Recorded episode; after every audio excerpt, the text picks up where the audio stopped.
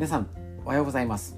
4月28日木曜日第275回手作り酵素ラジオ。本日もよろしくお願いします。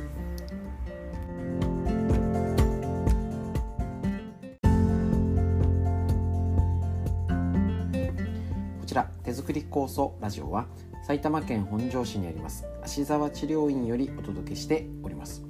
私の母親が手作り酵素を始めて35年ほど経ちまして北海道帯広市にあります十勝金星社川村文夫先生にご指導をいただきまして長年家族で酵素を飲み、ね、私も小さい頃から飲みうちの子供も飲みということでですね治療院ということで酵素の仕込み会もうね佳境に入っております。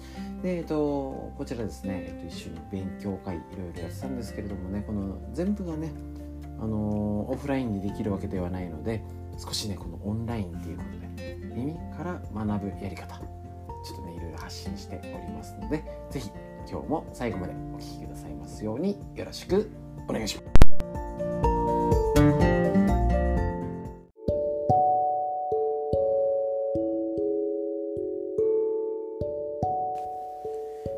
それでは最初はフリーでお話しするこちらのコーナーになりましてもう4月が終わりあっという間にもうゴールデンウィークが目の前ということになりますね。えっ、と一応ちょっとね OCL ストレッチの、えーと、お知らせで言うと,、えーと、今回ちょっとねお休みさせていただくということなんですね。結構ゴールデンウィークお盆とか年末年始もねやっておりましたのでちょっと今回ね、えーと、充電させていただきましてしっかり、えー、とゴールデンウィーク明けからバージョンアップ目指して準備していきたいと思っております。本当にねあの運動ですね。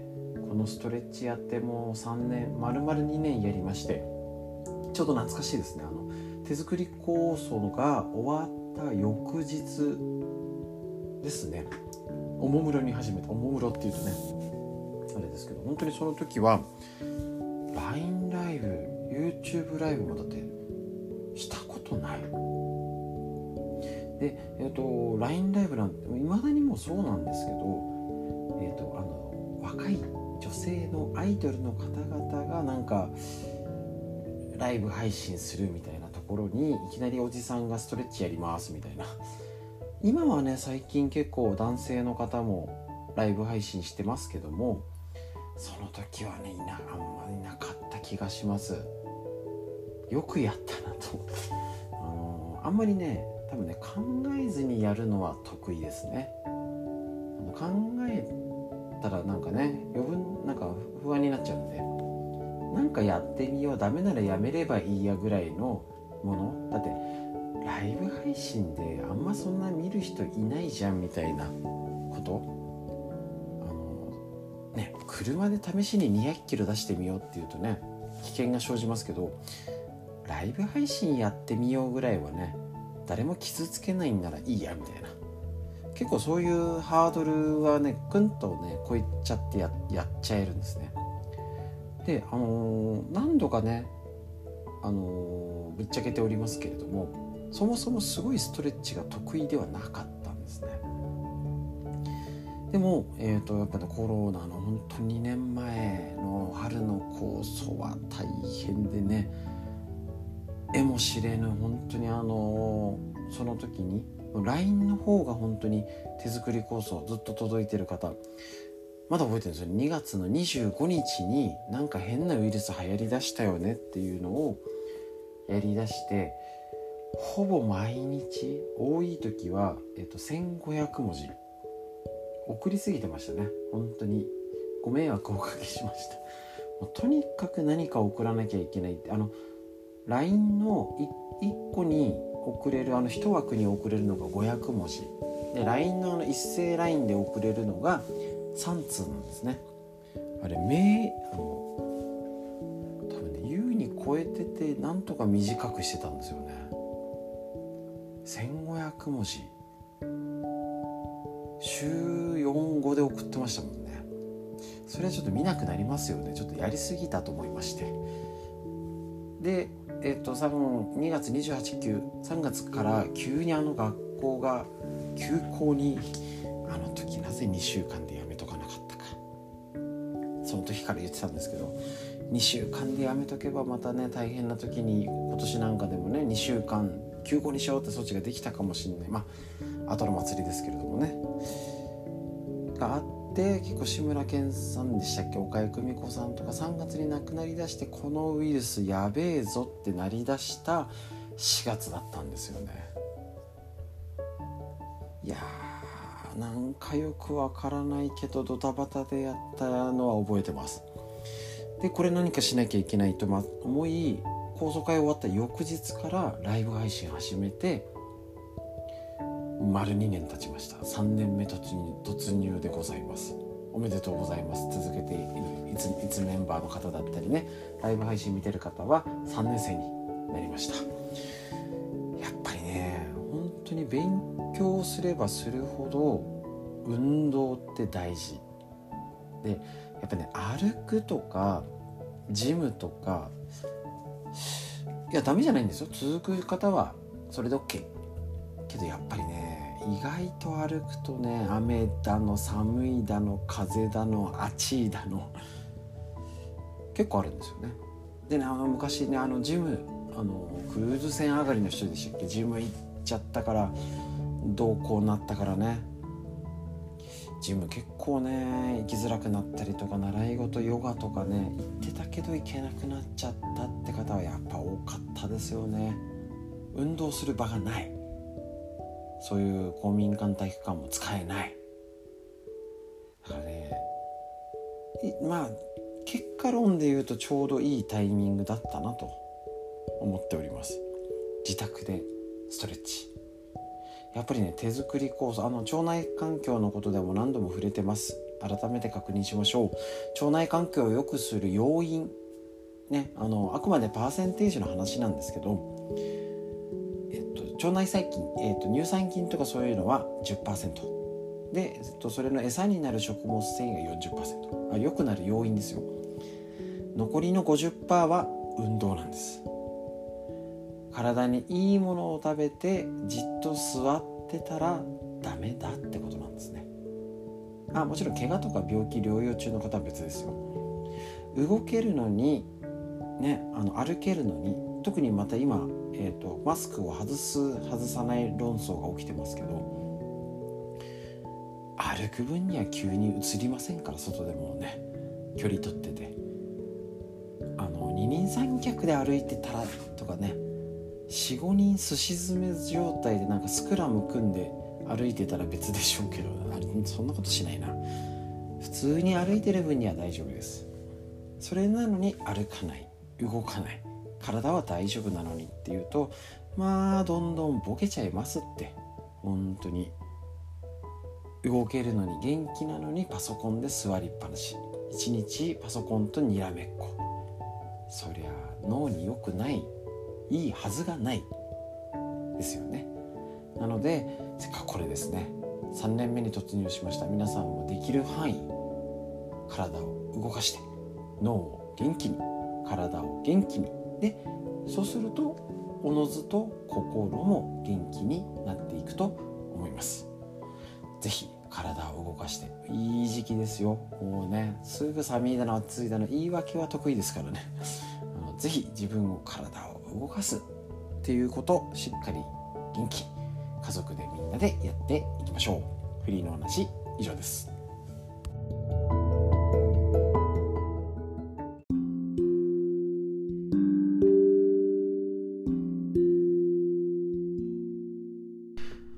はいそれでは脳にいいことだいぶねもうご紹介してきました善玉ストレスが脳の血流を高める OK 指体操で認知症は良くなる竹内藤太郎先生のこちら牧野出版より出てる本でご紹介しております。ね、えっ、ー、と、認知症ボケたくないしね、皆さん、このね、一応ね、すべての認知症は15%の物忘れから始まります。認知症を引き起こす原因となる病気には、アルツハイマー病、脳血管性認知症、レビー小体型認知症、パーキンソン病などね、なんかあるんですけど結局この 15%85% 要はあの物忘れってあるじゃないですか。もうああの芸能人のあの人のあのあのあのあれです。あそこのお店が美味しかったんだよ。えっ、ー、と名前なんて言うんだっけな。えっ、ー、とあれとあれとあれと。なるんですよね。うちね親戚の話でね未だに覚えてるんですけどね親戚のおばちゃんの話で。うちのあれとあの隣んちのあれがあれしてさあれしたんだよって言われた時にあっけにとら だ何もわからない。うちのあれとあっちのあれがあれして。そうなんですよね。それはね誰でもあります。大丈夫です。ねこの物忘れねあのー、要は記憶の引き出しが古くなって中に入れる量が少なくなる。引き出しそのものが壊れてしまうとかあるんですけど結局記憶自体が引っ張り出せないんですね。で物忘れの場合はあのー、記憶が怪しくなるのは一緒なんですけど認知症の場合は忘れたことを忘れちゃうんです。そうなんです。ついつい最近なんか忘れて何しに来たかを部屋入ってさ忘れちゃったんだよね。あるあるじゃないですか。それを忘れたことを分かってるはセーフです。だけど忘れたことを忘れてるはもうちょっと足踏み込んでます。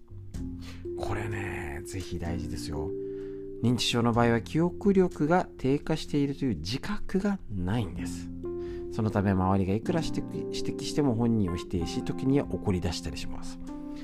大事なものを自分でしまっておきながらそれを忘れてしまい誰かが盗んだと騒ぐようなケースもよくあります。そうなんですよね。これ見て思い出しましたね。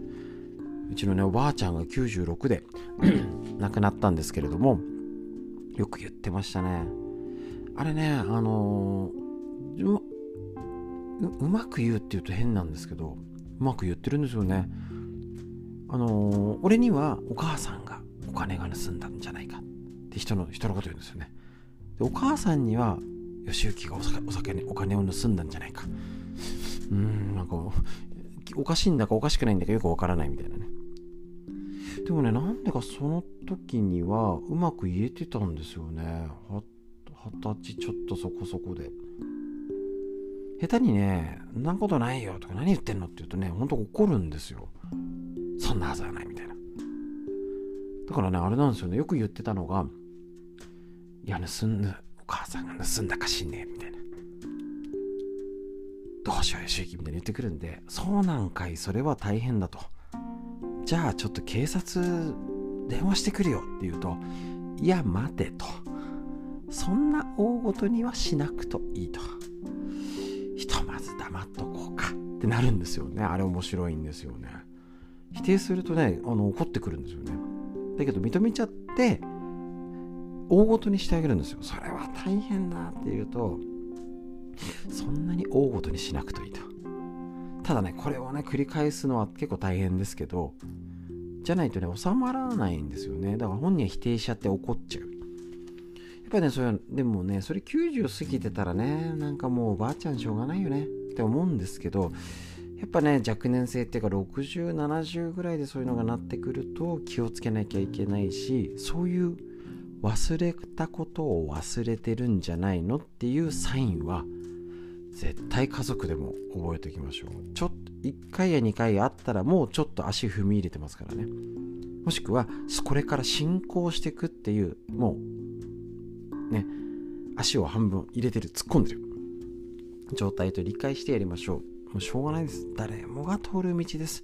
ただそのサインを知る。それだけでも変わってきます。脳にいいこと、以上です。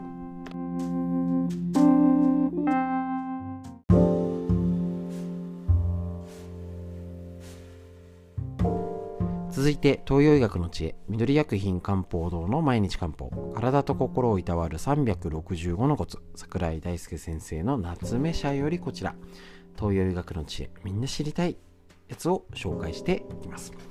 4月の28日ですね。いつまでも若々しくいるのには黒い食べ物。なるほどですね。黒い食べ物は腎ねあの腎臓の腎を養う力があります。腎は成長と発育と生殖を司り人体の根本的な生命力を貯める場所です。腎臓が弱ると体が弱り思考力も衰えるため腎の弱りは老化と同じこと。間違いないんですよね。だから年とともになんか変だなとか病気じゃないんだけどなんかだるくて辛くて変だなって時はもう腎臓を疑っちゃってもいいくらい。極端ですけどね。いつまでも若々しくいるためには黒いものをしっかり食べることが必要です。黒いものってなんだ？なるほど。こちら。黒きくらげ。黒ごま。黒豆。黒米。ひじき。海苔。あ牡蠣もなんですね。黒砂糖黒酢ですね。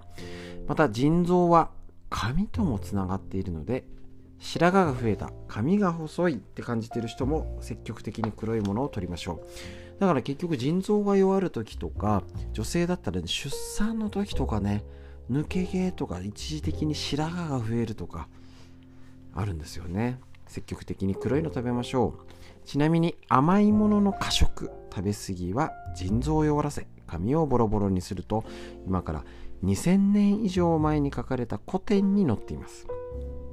当時の甘いものは果物を指してたと思いますが現代の砂糖たっぷりの飲み物やお菓子ばっかりですよね。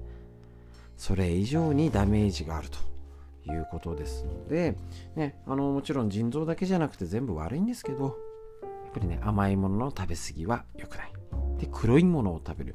黒いものって意識しないと食べないかもしれないですよね。あこれ黒い食材だ。体にいいんだ。食べよ。とは多分ほとんどの人が思ってない。だからこそ、えっと、食卓に黒いもの今日あるかなっていう目線視点。いいかもしれないですね。黒きくらげまあでも黒あの作りひじき。そうですね。なかなか忙しくてやりづらいかもしれないんですけれどまあまあそういう黒酢とかねあの上手に取り入れやすいものからやってみてください。東洋医学の知。恵以上です。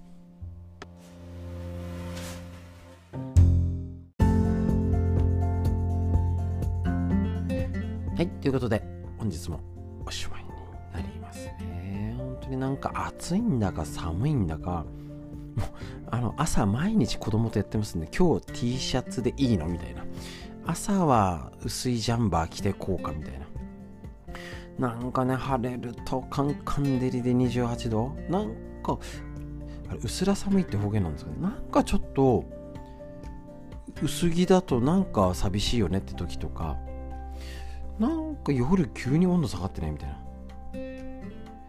これでね、温度下がって、えっと、本所の天気予報で言うと、金曜29日とか、あと最低気温が、今日なんかだって14、5度最低気温でねもうちょっとあったのかな。一桁になるらしいんですよね。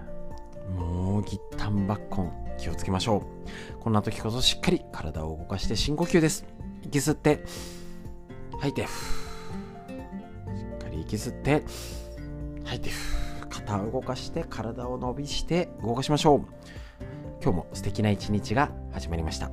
皆さんにとってより良い一日になりますように。最後までお聴きくださいましてありがとうございました。